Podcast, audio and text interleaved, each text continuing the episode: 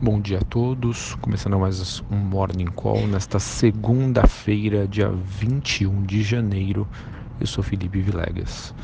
Bom, pessoal, olhando para o desempenho das principais bolsas internacionais, a gente teve um dia positivo na Ásia, com Xangai fechando em alta de 0,56, Hong Kong 0,39 e a bolsa japonesa subindo 0,26.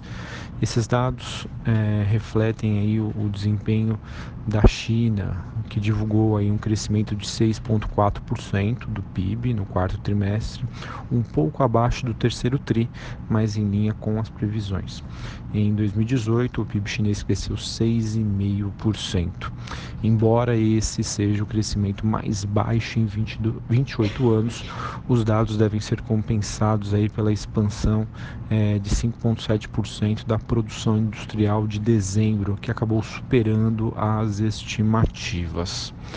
Porém, é, esse, esse, esse dado positivo acabou não sendo refletido para as demais bolsas globais. Na Europa, a gente tem um dia misto, em que as bolsas operam entre altas e baixas.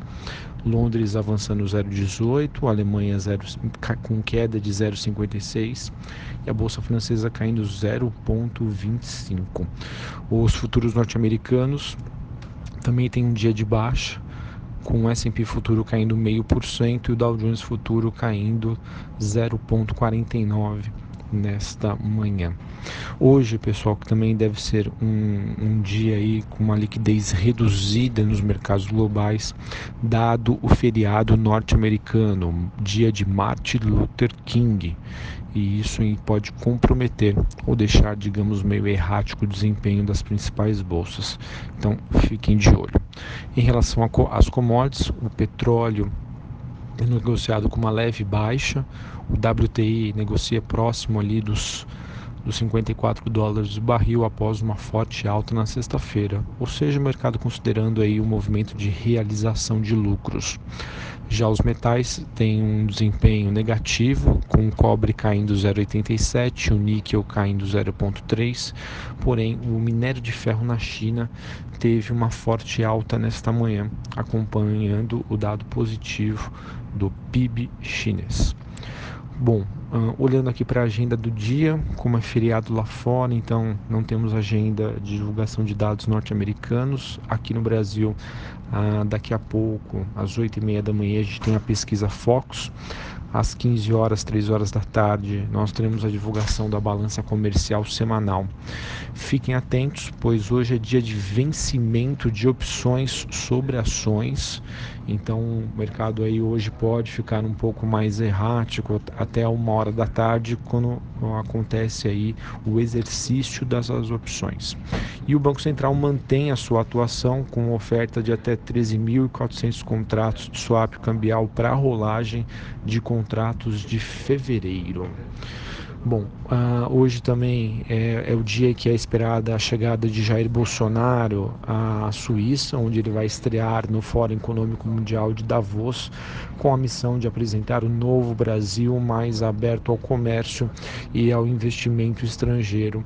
Paulo Guedes, atual ministro da Fazenda, também deve aproveitar a viagem a Davos para bater o martelo sobre a reforma da Previdência, segundo Anselmo Góes, é, do jornal O Globo.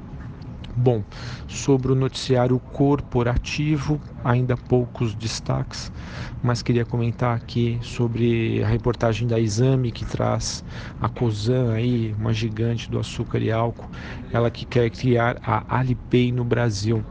A aposta então pode significar uma economia de milhões de reais em tarifas bancárias para o grupo e de quebra colocá-lo no mercado de fintechs. Essa foi uma notícia que é, não é novidade, isso já veio ao mercado, é, mas ressalto aí a importância e como o mercado valoriza esse tipo de atitude. A ação aí desde do, do anúncio, é, do primeiro anúncio que foi feito, teve um, um forte desempenho. Tivemos também na sexta-feira passada, segundo o jornal de notícias O Tempo, de que Romeu Zema, atual governador de Minas, disse que a CEMIG já se reestrutura para ser vendida. Ela que deve ser privatizada aí como contrapartida à ajuda federal.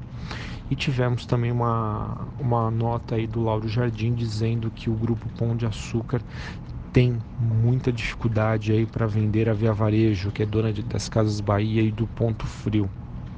Ele que pretende aí concluir a venda ainda este ano, é, já sinalizou aí que teria estar passando aí por muitas dificuldades para tentar identificar e encontrar algum investidor. E a Caixa também sinalizou que quer vender o mais rápido possível a sua parte no Banco Pan-Americano. Bom, pessoal, então essas foram as principais notícias do dia. Lá fora, um desempenho misto.